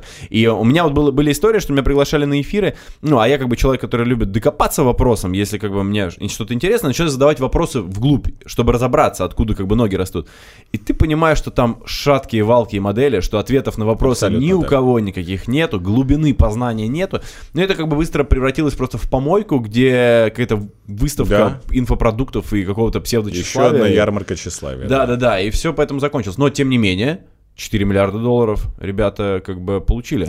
Не, ну мы здесь не говорим просто про российский рынок и понимаем, что мы-то в целом с аудиальными историями сильно запаздываем. Клабхаус, это условно говоря, да, с подкастами даже если вспоминать, там Василий Стрельников, когда в 2003 году приехал и начал говорить, подкасты, это будущее в третьем году, да? Вот Да, сегодня 21 год, только всё начинается. 17 лет спустя, то есть вот только в 2020 году, и тоже спасибо пандемии, то есть подкасты стали разгоняться. И вот, то, соответственно... ты же понимаешь, какой да какой сейчас- там разгоняться? Ну да, то есть если там э, подкаст именно набирает 10 тысяч прослушиваний, все такие уже, это супер крутой Ну да. подкаст. Ну там, кстати, высокая лояльность. Ну это опять про маркетинг сейчас коснулись, но а, реально вот, конечно, с всеми мимическими штуками это супер важная штука. И люди хотят видеть, знать, как он говорит, как он думает.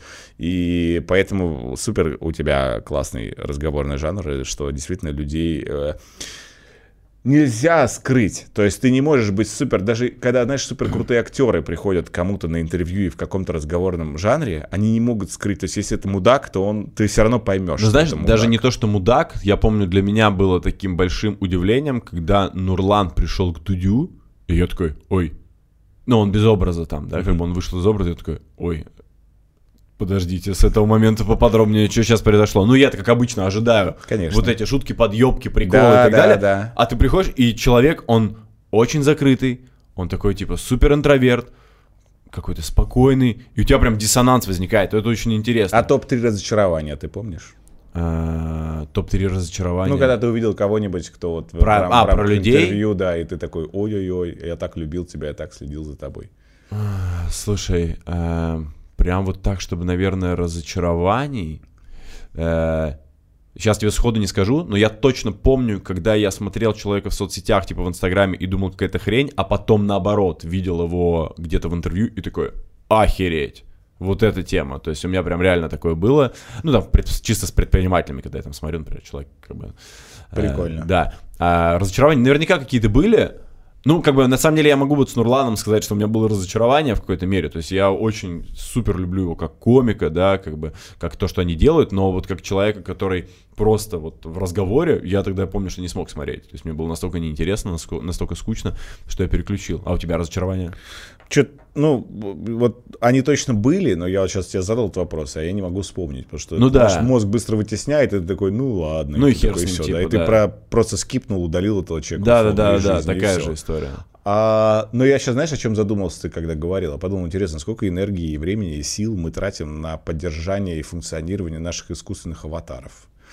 То есть, на самом-то деле, ну, то есть, ты один, и ты в инста... ну, образ Инстаграма, образ там какого-то другого еще медиа, э, твой же мозг понимает, мозг же сепарирует Так, я сейчас в. Инстаграме. Да. Я щас а на это Ютубе. значит, что я не ругаюсь там матом, а в Ютубе я наоборот такой весь... Ругнуться могу. Да, такая шальная императрица, знаешь. И, и то есть, и, и вот э, это же сколько усилий мозг тратит, Да. в том числе на напоминалку себе, что помни, это, знаешь, такие как мультимарионеточник. То есть Это ты знаешь, держишь как- несколько Как, аватаров как, сразу. э, как с враньем. Если ты нужно Да, помнить, э, ос- лучше не врать, потому что очень сложно помнить, э, кому ты что сказал. Это правда. Вот здесь такая же история.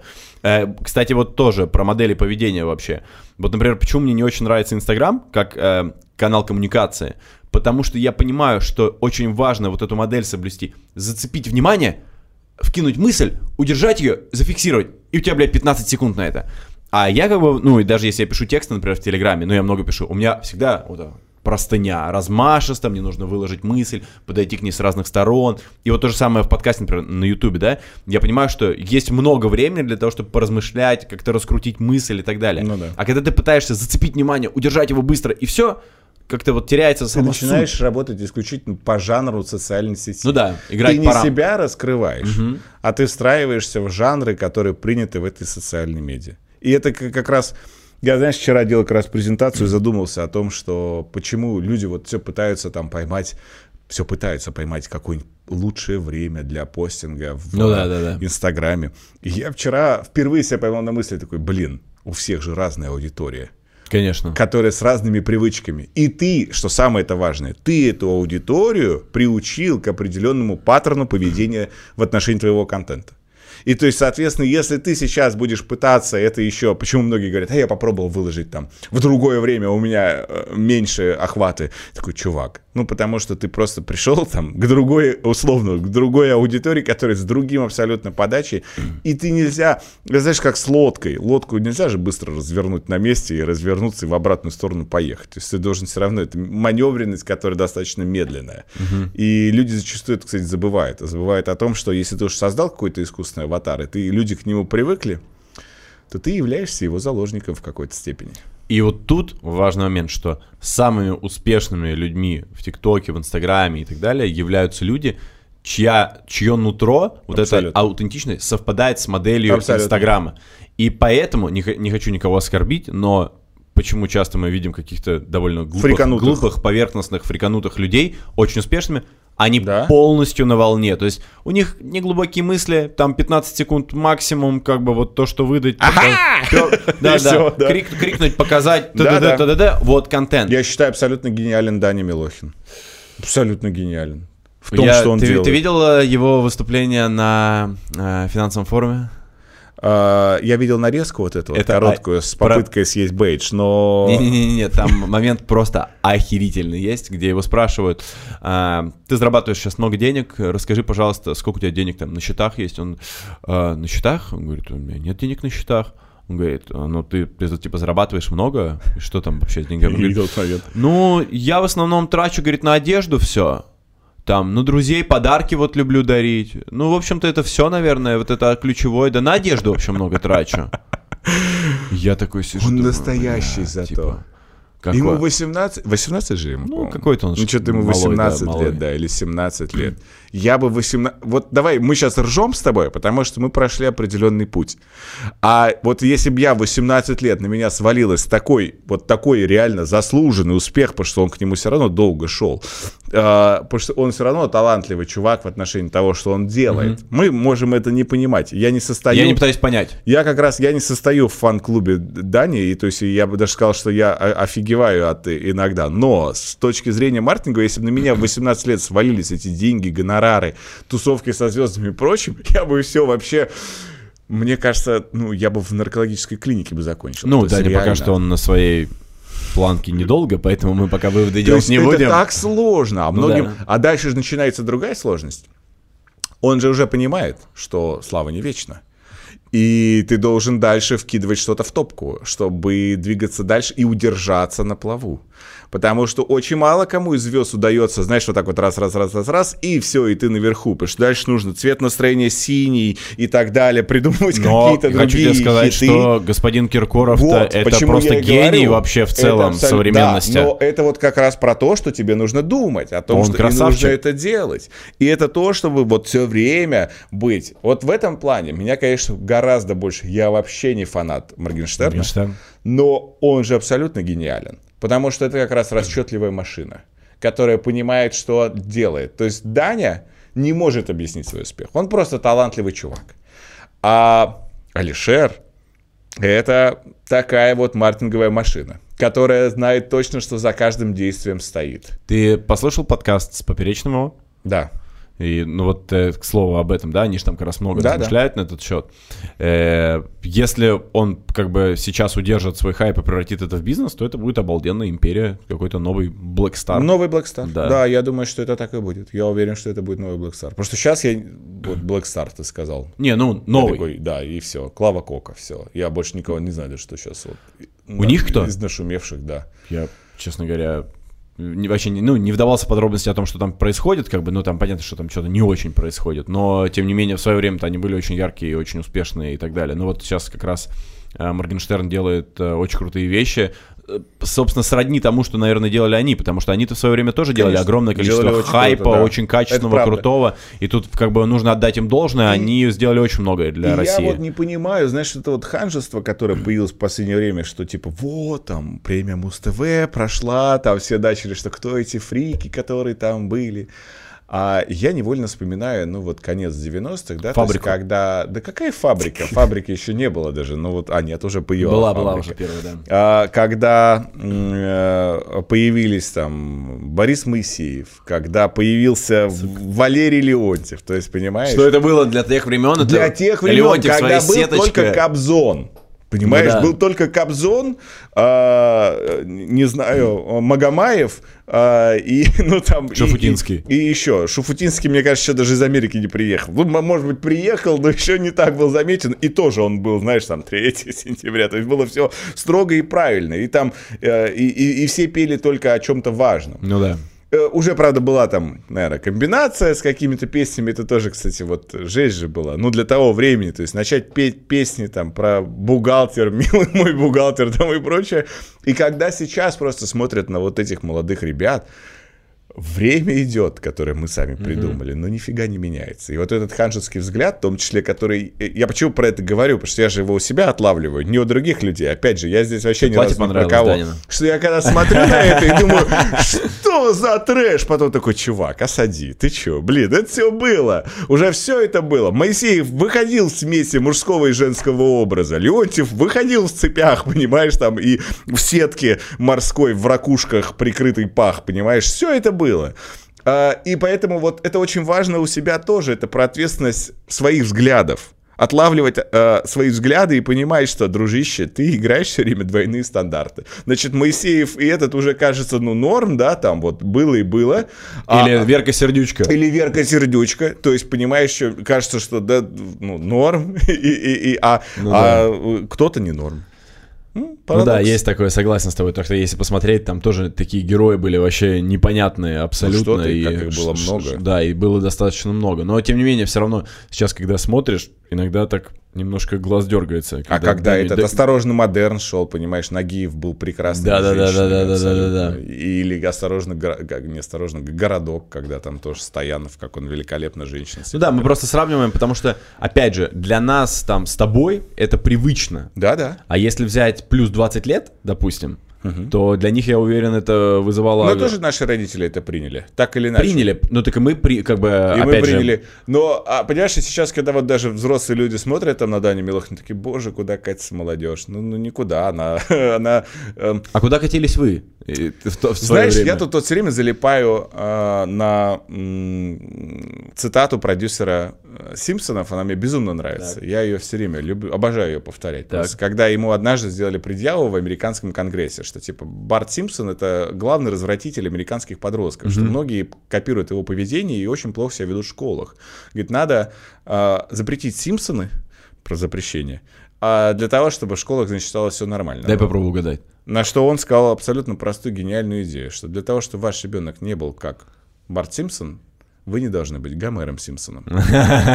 Ответ очень простой. Ну, кстати, да. И это очень большая проблема, что если вы хотите, чтобы а, у вас все было в порядке, ну вот э, просто не становитесь э, родителями тех ребят, а, которые вам не симпатичны. Потому что очень часто же это про ответственное родительство в том числе. Ну, у меня есть залипательная идея, самая любимая, которую я больше всего люблю, когда я в работе с моим психологом наткнулся на потрясающий факт, что любить и уважать человека это не одно и то же. Любить и уважать это абсолютно за... не одно и то вот, же, да. Ты знаешь, в чем парадокс? Что очень многие родители я здесь говорю про себя, потому что когда у меня дочь только родилась, я ее очень сильно любил, но я не шибко ее уважал. Что это значит? Это значит, что если она там в два года чего-то уже не хотела и как-то капризничала, то я говорил в смысле, я папа, я старше, я знаю, как Решение правильно. принято. Да, решение принято. Я не уважаю ее решение. Угу. И у меня, ты знаешь, меня как ледяной водой обдало. В том плане, Когда что... Когда ты осознал эту мысль? И я понял, какое количество взрослых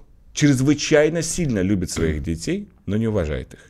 Или в твою вторую половинку, свою жену. Иногда, знаешь, наоборот, бывает, что жену очень уважаешь, но нифига не любишь. Я ее так любил, что убил.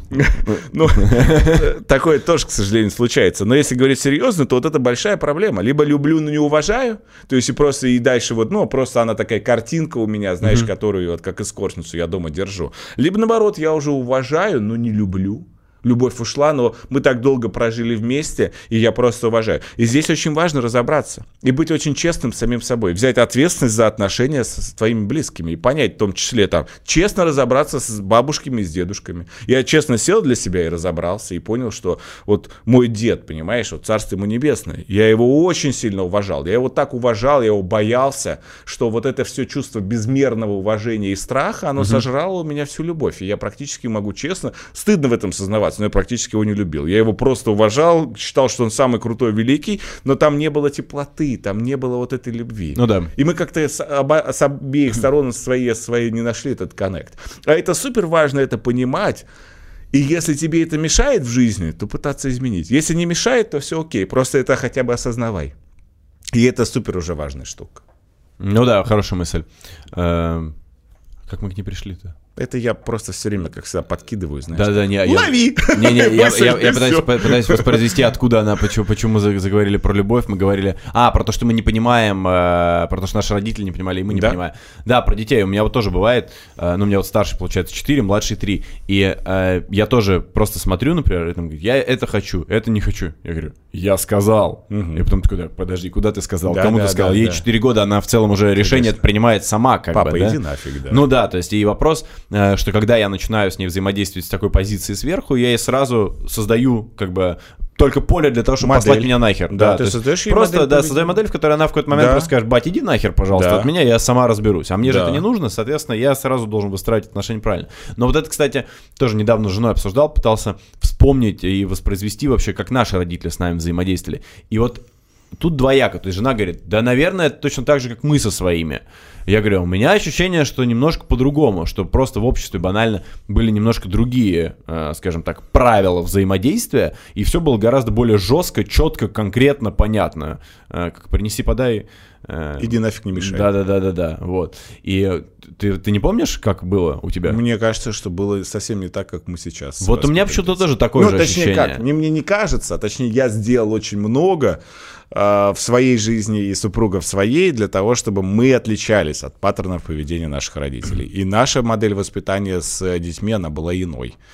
А, и, конечно, я вот вообще считаю, что мы по-другому абсолютно сейчас это делаем. Интересно, какие дети вырастут. Не факт, что...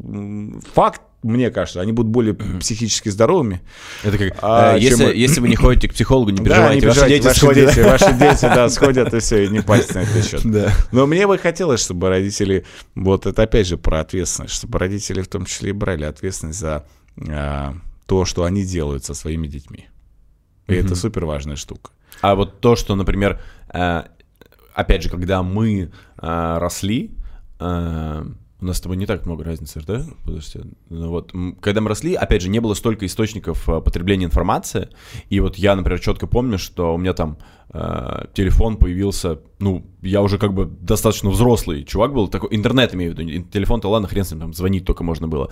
Интернет появился, и я помню, что я зарегистрировался ВКонтакте, типа, в 2008 году, и вот тогда началась социальная жизнь, тогда начался контент и так далее. Наши же дети сегодня потребляют контент с самых ранних времен через разные источники. И вот э, спорный момент относительно Дани Милохина, Моргенштерна и вот этой современной культуры, э, о чем вообще многие переживают и о чем вот обсуждают в обществе, что как это повлияет на молодежь, ведь они с самых ранних времен, э, самого раннего возраста начинают видеть это, угу. а мы, аля, вроде как, пришли к этому уже позже и э, начали как бы проникаться, опять же, там, тот же Леонтьев, я мог слышать какие-то песни по радио, но никогда не видел его. Я его увидел первый раз, когда уже был взрослым, или там э, э, Моисеев. То есть я его увидел, когда я уже мог осознать, что происходит вообще. А наши дети начинают просто видеть это постоянно. Ну ладно, я Моисеева увидел, э, когда мне было лет 12, и ничего. Но, 12, а наши дети увидят это ну, может все быть, сильно раньше. раньше. Но понимаешь, в чем проблема? Я тебе опять хочу напомнить, чтобы не быть Бартом Симпсоном, не нужно быть Гомером Симпсоном. То есть здесь вопрос о том, что увидеть и привнести это в свою жизнь, так создавайте свои ценности в семье, иные. Так, чтобы дети, накладывая этот фильтр, понимали, что, блин, Даня прикольный чувак. Вот мне нравится в нем внутреннее, чтобы это слова ребенка сейчас, да, внутренняя свобода и раскрепощение. Но вот тут он явно борщит. И чтобы дети брали а все хорошее от Дани и не брали все плохое. И здесь очень нормальная штука с тем, что ребенку нужно устанавливать фильтры. Угу. Они начинают рождение это делаются. И если ты не установишь эти фильтры и наборы ценностей, то фиг ты потом просто ограничительными мерами скажешь, нельзя красить волосы, когда не Милохин, понимаешь, все, все равно покрасит. А что плохо в покрашенных волосах? Ничего, я в, очень любил в Беверли-Хиллз 9210, э, забыл, как звали уже этого героя, и мне очень нравилось, что у него промелирована голова. а у меня папа в ФСБ работал, поэтому была исключена какая-либо такая штука с моей внешностью. Ну, ты можешь сейчас догнаться. И я тогда, мама дома красилась, тогда же еще не было даже парикмахерских, мама дома красилась, у нее осталась краска. И я, знаешь, я из помойки достал эту краску, и я себе надел прядей. Так, и что было? Схватил таких просто. Просто вот. И э, запомнил навсегда. Больше не будешь. Больше не будешь. Нет, сейчас в этом потребности нет, а тогда это очень хотелось. Ты считаешь, как ухо хотелось проколоть. Знаешь, если ухо проколол. У меня два проколота было. Спал просто с иголкой, чтобы оно не заросло. И родители остались в безвыходной ситуации, когда все, у него проколото ухо, ничего с этим не поделаешь. А, поэтому и это вопрос про запреты. Ну, запрещали мне это все родители? Запрещали. Сделали я это? Сделал. Ну, у меня, кстати, а, такое, знаешь, вот в этих вещах, наоборот, как-то было легко. То есть я помню, что я такой, мам, я хочу проколоть ухо. Он такой, пошли. Хочу второй. Погнали. Ну, то есть, как-то, знаешь, было очень просто. Я сейчас бы ты в двух сережках. Да, я раньше ходил с двумя, я раньше ходил с двумя, двумя сережками. Вначале у меня было кольцо ага. такое, а потом, когда я проколол два, у меня было два гвоздя было. Ой, красота. Я был очень крутой. Пора вернуть этот образ, мне кажется. Нет, думаю, нет. Давай вернем. А, но у меня, кстати, одно не зарастает до сих пор, да. Ну, все. А, ну, короче, а, но были какие-то моменты э, относительно таких более фундаментальных вещей, например, университет, да, то есть когда я сказал, что я ухожу из университета, я получил прямо очень жесткую волну сопротивления, такую mm-hmm. прям очень серьезно, и мне кажется, еще года, может быть, 4 после, или даже больше после того, как я ушел, а я после второго курса ушел, я еще от мамы слышал, вернись, вернись, вернись, да учись, да учись, да учись, я уже бизнесом занимался вовсю, но все равно было, и вот, и И как ты думаешь, есть ли сейчас вот у наших детей, у современного поколения какие-то такие фундаментальные вещи, которые меняются и которые нам, например, сложно понять сейчас или будет сложно понять? Как, например... Это будет зависеть от нас, от нашей гибкости от нашей принятия новой реальности. Понимаешь, в чем дело? Люди многие не хотят расписаться и принять реальность. Угу. И это очень большая проблема, кстати, которая особенно в медиа прослеживается, знаешь, то есть когда ты врываешься э, э, как шальная императрица в ТикТок, понимаешь, там 50-летняя женщина начинает там устраивать что-то, и все таки боже мой, боже мой, зачем ты это делаешь? То есть это просто нежелание расписаться в реальности. Точно так же, как и расписаться в той реальности, что все мы стареем. Э, очень многие, особенно когда видишь мужика с фиолетовыми волосами, который их неудачно красит, понимаешь, он не может принять свою реальность, что он стареет. А, и здесь вопрос про принятие... Лебедеву, опять же, не мешает это? Про принятие реальность, но не, он делает другое. Он делает другое, эфирически делает. Это про принятие реальности. И про то, что если мы будем принимать реальность, что мир вот до сейчас таков, и Даня Милохин — это не трендсеттер, это человек, который считывает тренды. Движение МИТУ, оно возникло вот в этот год и, и вот так, не потому что, а потому что вот сложились большое количество звезд. И здесь вопрос очень важный, что ты можешь сколько угодно этому сопротивляться и говорить, что, боже, как это ужасно, весь мир там пойдет по одному месту. И, окей, но ты хотя бы в рамках своей семьи тогда попытайся удержать какие-то другие ценности, которые тебе кажутся правильными и адекватными реальности. При этом не назидательно, а собственным примером, чтобы было понятно, понимаешь, в чем дело? Почему многие дети хотят отстроиться от своих родителей и проживать другую жизнь? Потому что они видят, что родители несчастливы. А если ребенок увидит, что его родители проживают абсолютно восхитительную, счастливую жизнь, и им по кайфу все то, что они делают, с большей долей вероятности он проживет ровно такую же жизнь. А когда он видит, что мама не любит этого папу, и вообще она давно, вот надо было бы уже давно развестись, то, конечно, ребенок дальше вырастает в, в абсолютно другой, в сопротивленческой жизни, понимаешь, чтобы не... То есть худшее, что можно вообще сделать, это, конечно, сказать там девочке, что какая ты красивая, у тебя кофточка, как у мамы, то есть, понимаешь, если ты при этом видишь, что мама в этой кофте, да, несчастлива, и в целом, то, наверное, вот это самая важная штука. Вообще люди, как ни крути, они так или иначе стремятся к какому-то счастью. И в отношении всего. И вот когда особенно детишки не видят, что их родители счастливы, то это супер важная штука в том, что они пытаются сделать что-то другое. Почему здесь и мне действительно там, ну, у Дани Милохина чудовищно непростая жизнь. Почему я сказал, что я не представляю, как если бы на меня все это свалилось. То есть, понимаешь, надо не забывать, что парень из детского дома. И это супер тяжелая штука как ты, как ты не крути. И он, понимаешь, он дарит сейчас подарки всем, он не озлобленный на этот мир вырос. А это уже большой плюс, потому что это, конечно, совсем другая штука. И вот здесь важно тоже это понимать. И важно понимать э, все факторы счастья, которые формируют именно твою семью. Угу. Они у каждого индивидуально, мы сейчас не будем погружаться даже в эту тему, но и дать понять детям, что вот так жизнь счастливо проживать. А когда ты пытаешься, что я всю жизнь горбатилась, чтобы ты там школу на одни пятерки закончила, конечно, у ребенка возникает сопротивление, потому что он понимает, что я не хочу, вот, а мама тоже там горбатилась, то есть я не хочу вот эту вот матрешку продолжать, и вот, вот не хочу, хочу вырваться из этого колеса сансары и прожить какую-то другую жизнь. Мне, кстати, кажется, что вот э, поколение, которое сейчас подрастает, да, э, что они подходят э, вообще к жизни, к принятию решений, к каким-то житейским вопросам гораздо более просто, чем даже мы, например, и там тем более наши родители, Это которые правда. подумать, взвесить, рассчитать, т.д. Они делают на ощущениях. Мне очень, я тут пару месяцев назад мне прислали интервью, есть такая девочка, Рената Ри, как-то вот что-то, что-то, что-то очень популярное, uh-huh. в общем, да, что-то, что-то, что-то очень популярное uh-huh. сегодня. И она, она типа модель, она такая там какие-то нюцы выкладывает и так далее. И она в интервью, я так проскроллил, мне было интересно, мне говорит, посмотри, послушай, как она мыслит, а ей там типа 18 лет, uh-huh. там куча подписчиков и так далее. И она говорит, зачем мне напрягаться, если я могу выложить свою жопу на OnlyFans и зарабатывать 30 тысяч долларов? Нифиг поспоришь. И я такой, Интересный факт. Ну, то есть, как бы в моей голове, если ты выкладываешь... Я представил, как ты в этот момент у зеркала стоишь. Да, да, да. И фоткаю жопу. Да, да, да. И я такой, как бы, задумываюсь. То есть, в моей голове это недопустимо, невозможно. То есть, потому что я...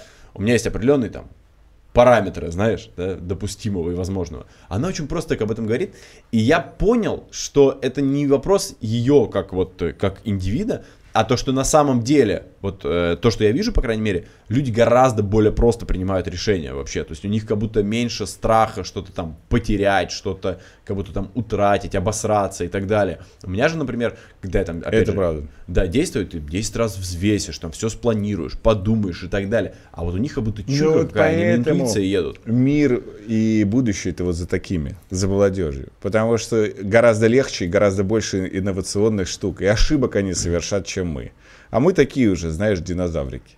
То есть, которые пять раз посчитают, отмерят и все, и нифига. На, блядь, деревянных счетах. На деревянных счетах, понимаешь, и на берестяных грамотах запишут. То есть, а, а они готовы делать, они готовы рисковать, и они толкнут мир вперед быстрее. Да, это мне товарищ рассказывал, он недвижимостью занимается, он говорит, э, встречались с одним там крупнейшим застройщиком, ну, неважно, там в каком регионе, и он говорит, мы там приходим, у нас там по проекту все расчеты, планы, PNL, бизнес-планы, т.д. Он такой смотрит на все, так, говорит, вот это бери, калькулятор берет, давай, вот так, говорит. Типа, подожди, подожди, вот же он, нормально все у меня, вот, типа, все в калькуляторе. Ну, да, ну, они глобально, я думаю, как будто бы у них э, э, меньше какого-то, знаешь, э, пытаюсь сформулировать, вот какого-то давления. То, что типа давления нету, и они это чувствуют, что как-то все очень легко, да, у них вот как-то. И у нас, то есть я прос- просто, знаешь, если я ощущаю это по сравнению с вот с поколением, которое там 14-16 лет, ты прикинь, то же самое, скорее всего, ощущали наши родители по отношению к нам. Конечно. Потому что у нас же тоже Сто был процентов. огромный там скачок вообще Сто в- процентов. в изменении. И возникает один важный вопрос. Как нам не превратиться в, в условных э, Гибкость. дедов Гибкость. и, э, знаешь, как это... И принятие реальности. Как, как э, шутка, ребенок гуляет на площадке, непонятно, то ли батя, то ли дед с ним. Да, да. Вот, да, как, каким образом? То есть, что такое гибкость, что такое принятие реальности? Как, э, как не профукать этот момент? Ведь ты же так или иначе в отрицание идешь к новому всегда. А нужно понять, почему. Вот ты вот сейчас сказал, что девушка выкладывает свою жопу, зарабатывая 30 тысяч. Нужно понять, что тебя в этом-то вот раздраконивает. То есть у человека есть тело, да? То, что у меня которое- нет жопы. Ну, это другая проблема, понимаешь? А вот, вот реальная вот история с тем, что ты просто взять и разобрать, а почему я вот этого завелся? Что в этом, мне кажется, не так? И дальше ты просто начинаешь, когда для себя декомпозировать и пытаться понять, а что же в этом не так, вот это и развивает гибкость. Когда ты пытаешься рассмотреть другое, и другую позицию, другую точку зрения. Только это и работает. И это позволяет тебе быть гибким. В том плане, что ты не должен становиться фанатом. Ты не должен, но ты должен принять эту реальность. Понять, что есть такие явления. Тебе не нравится дождь. Но это не значит, что ты будешь говорить, что дождь говно, дождь плохой. Нет, дождь это данность, ты просто его не любишь.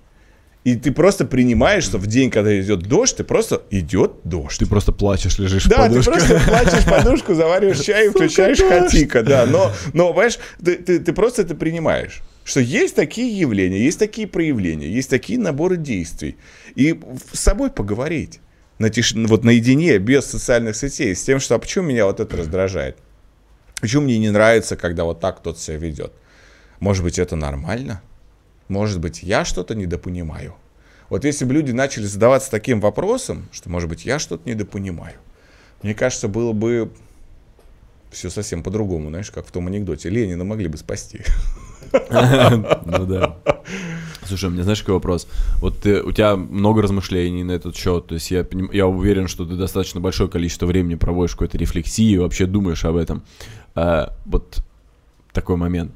А, почему ты это делаешь? То есть какой у тебя интерес? Это какая-то профессиональная деформация маркетолога или это просто жизненный интерес или почему? Потому что, ну, будем честны, опять же, далеко не все задаются вопросами какими-то такими, не пытаются понять, почему они испытывают те или иные эмоции, почему вот это им нравится, это не нравится. А, вот ты почему? Наверное, я не смогу тебе ответить на этот вопрос, потому что я не знаю. В том плане, что просто мне это нравится.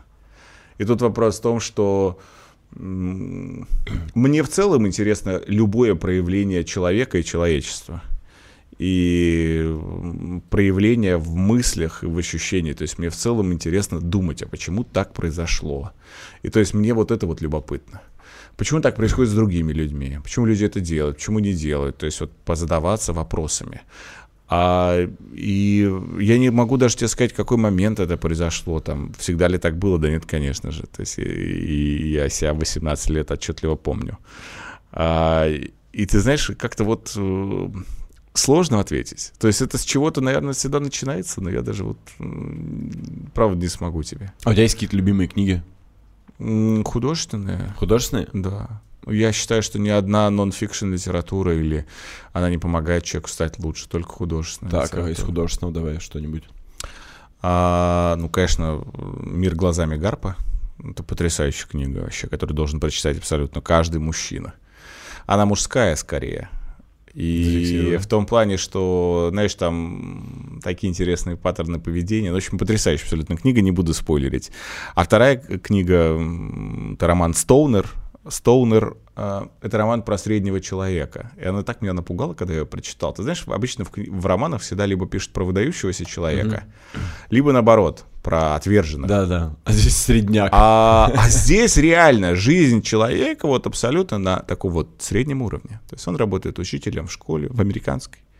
И он там живет с женой, которую он не любит. У него есть там любовь в школе, но при этом он ей не отдается этой любви, не соглашаешься ни на что с этой женщиной, потому что, ну, как-то предать семью, да, некрасиво. Да. И ты смотришь, какую отвратительную среднюю жизнь он проживает. Серую. И тебе становится этот момент настолько плохо, когда ты это читаешь, потому что ты в его поступках не во всех, но ты узнаешь себя и ты понимаешь, где ты смолодушничал и где ты не ну, так сделал. Есть такое, кстати, да. И это так любопытно, то есть поэтому это абсолютно выдающаяся э, книга, и то есть когда вот так читаешь, ну, наверное, третья это «Женщина Лазаря» Марины Степновой, то есть это вообще просто потрясающая книга, та одна вот российская. Э, и, конечно, то есть это то, что производит неизгладимое впечатление. И в целом я больше вот люблю художку, она больше как-то меняет что-то. А какие-то профильные вещи ты читаешь? Или... Конечно. Ну так, по потребности больше, да? Читаю по потребности, да, но ты знаешь, вот когда мне говорят, а приведите там название какой-нибудь хорошей книги, ну вот если я ее в этом месяце прочитал, я ее помню. Почему у меня вот рубрика «Находки месяца» в Инстаграм? Потому что я сам забываю. Я реально открываю такой, какая хорошая книга я когда-то прочитал и порекомендовал. То есть они очень, они проходящие. А ты читаешь по потребности? Ну, то есть у тебя есть какой-то запрос, и ты ищешь литературу под это, или ты просто читаешь? По желанию, наверное. В том плане, что я, у меня возникает ощущение, что мне надо прочитать книгу. Вот сейчас я закал, вот мне приехали сегодня книги, там, книга про прогулки. Почему прогулки? Книга это про важно. прогулки? Да, на, у Мифа вышла книга новая про прогулки. И мне это безумно стало интересно. Книга по физике, а, безумно интересно тоже стало и так далее. То есть там, знаешь, куча всяких книжек, которые очень э, странные, но при этом мне интересно сейчас уже читать про все подряд в том плане, что понимать, как вот это вот полотно тонкое вот создано в, в мире, как из чего? Из вот взгляд физик, потому что взгляды физиков, ученых, эзотериков и так далее, они все в какой-то одной точке сходятся. Угу. И мне всегда любопытно посмотреть, то есть все религиозные течения, все, все так или иначе всегда про одно и то же. Отличаются только ритуалы. А, а вот все э, очень похоже, чрезвычайно похоже. Но и, и мне вот это как раз и любопытно. И любопытно, почему там ученые эзотерики очень часто говорят про одно и то же. Просто одни говорят, что там вот надо вот так, и там с одной точки зрения. А психологи, например, или там социальные э, исследователи говорят то же самое, но только научными словами. То есть ты читаешь Курпатова, читаешь философов древности, стойков, почему сейчас стойки так востребованы? Mm-hmm, да, что да. это одно и то же. Да, да, да. Ну просто так берешь, и такое ощущение, что одно и то же. То есть Курпатов говорит про современную когнитивно-поведенческую mm-hmm. терапию. Я, кстати, мне он очень симпатичен, я прочитал все его книги. Э, и он очень большой молодец в том плане, что я восхищаюсь теми людьми, которые двигают новое знание и попытки у людей задуматься. Вот это мне вот очень импонирует в нем. Я прочитал все его книги тоже. Я, то есть я... Да, то есть я честно могу сказать, это прекрасные абсолютно книги, и, и Андрей Владимирович мне очень симпатичен. Но тут есть вопросы в, в отношении, там, именно почему я сказал, что когнитивно-поведенческой терапии, потому что, ну, в целом психология, это, сейчас психологи обидятся, это не совсем наука. А, с очень большой доказательной базой. То есть это современная э, дисциплина, очень глубокая, очень интересная. Я всех призываю там найти своего психолога. А ты хочешь психолога? И ходить. У меня есть психолог, да. И, но я не могу назвать до конца это наукой. То есть то, в древности это делали шаманы. То, что сейчас Кстати, по делают сути, да. То психологи. есть они понимали какую-то глуб- глубину Как- познания. какое-то да, вот у них. такие тонкие, глубокие вещи, и вот реально, это сейчас ужасно, конечно, прозвучит, но психологи — это шаманы современности, которые твою душу делают лучше. При этом, вот, э, если ты говоришь, это не совсем наука, но какая-то часть науки имеется.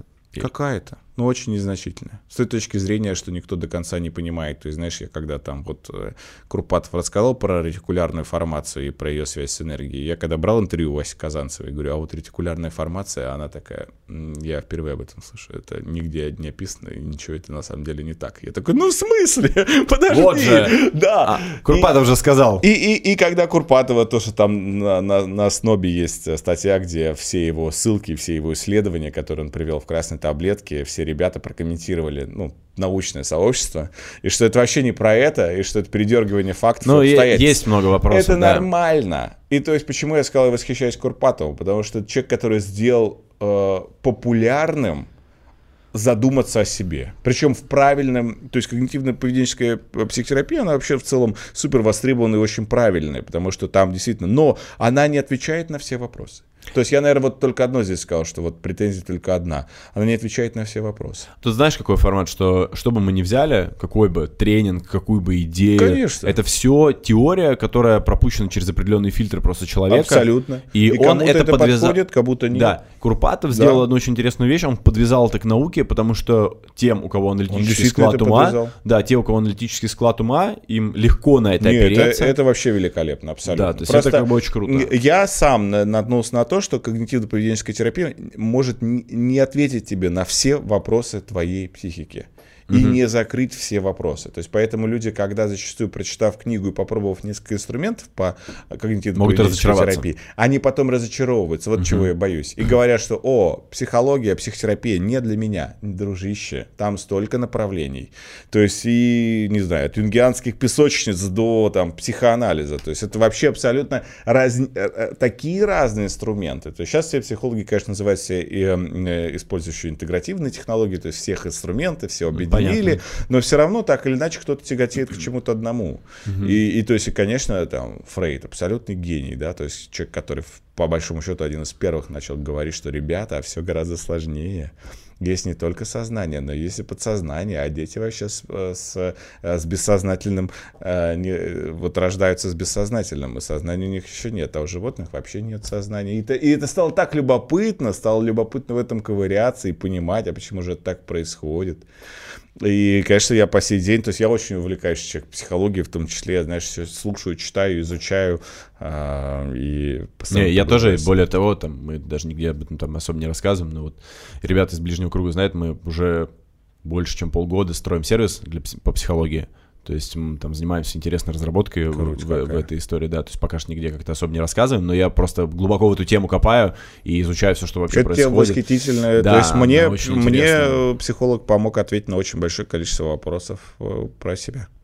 клево. Слушай, а мне знаешь, какой вопрос? Вот э, как-то так мы начали, ты там что-то над, над целями посмеялся, вдохновляющими и так далее. Вот э, я тебя слушаю, мне невольно возникает вопрос. То есть ты в целом, как бы, тебе нравится то, чем ты занимаешься, я имею в виду Конечно. профессиональным. Да. Ты развиваешься, у тебя есть семья, Мгм. а вообще у тебя есть какие-то цели, ты понимание того, куда ты идешь? Я думаю, что они не ориентиры? сформулированы. Не сформулированы. А-а. Потому что я это как-то интуитивно понимаю и делаю, исходя из интуитивного ощущения. А нету такого четкого, что все, через пять лет я там должен стать таким-то. Нет, такого нет как раз. А нет ощущения, что это, например, могло бы стать таким катализатором, инструментом для там, роста какого-то более Не быстрого? знаю, потому что я тебе с чего начал, тем и хочу закончить, что время это то, что придумали люди, чем очень сильно гордятся. И когда мы прогнозируем на какое-то обстоятельство сильно впереди, ну, ты там представил, что ты, допустим, хочешь через пять лет заработать такую-то сумму. Окей, а если ты ее завтра заработаешь, что ты делать будешь? Нет, это вопрос другой. А если не заработаешь, сколько тревоги ты получишь? А вот, то есть вот ты вот здесь правильно сторон, сказал да. в том числе. И есть заработаешь здесь- слишком быстро, разочаруешься, разработаешь, не заработаешь, может Я поэтому сторонник плюсик. того, чтобы больше формировать и создавать и определяться со своими ценностями.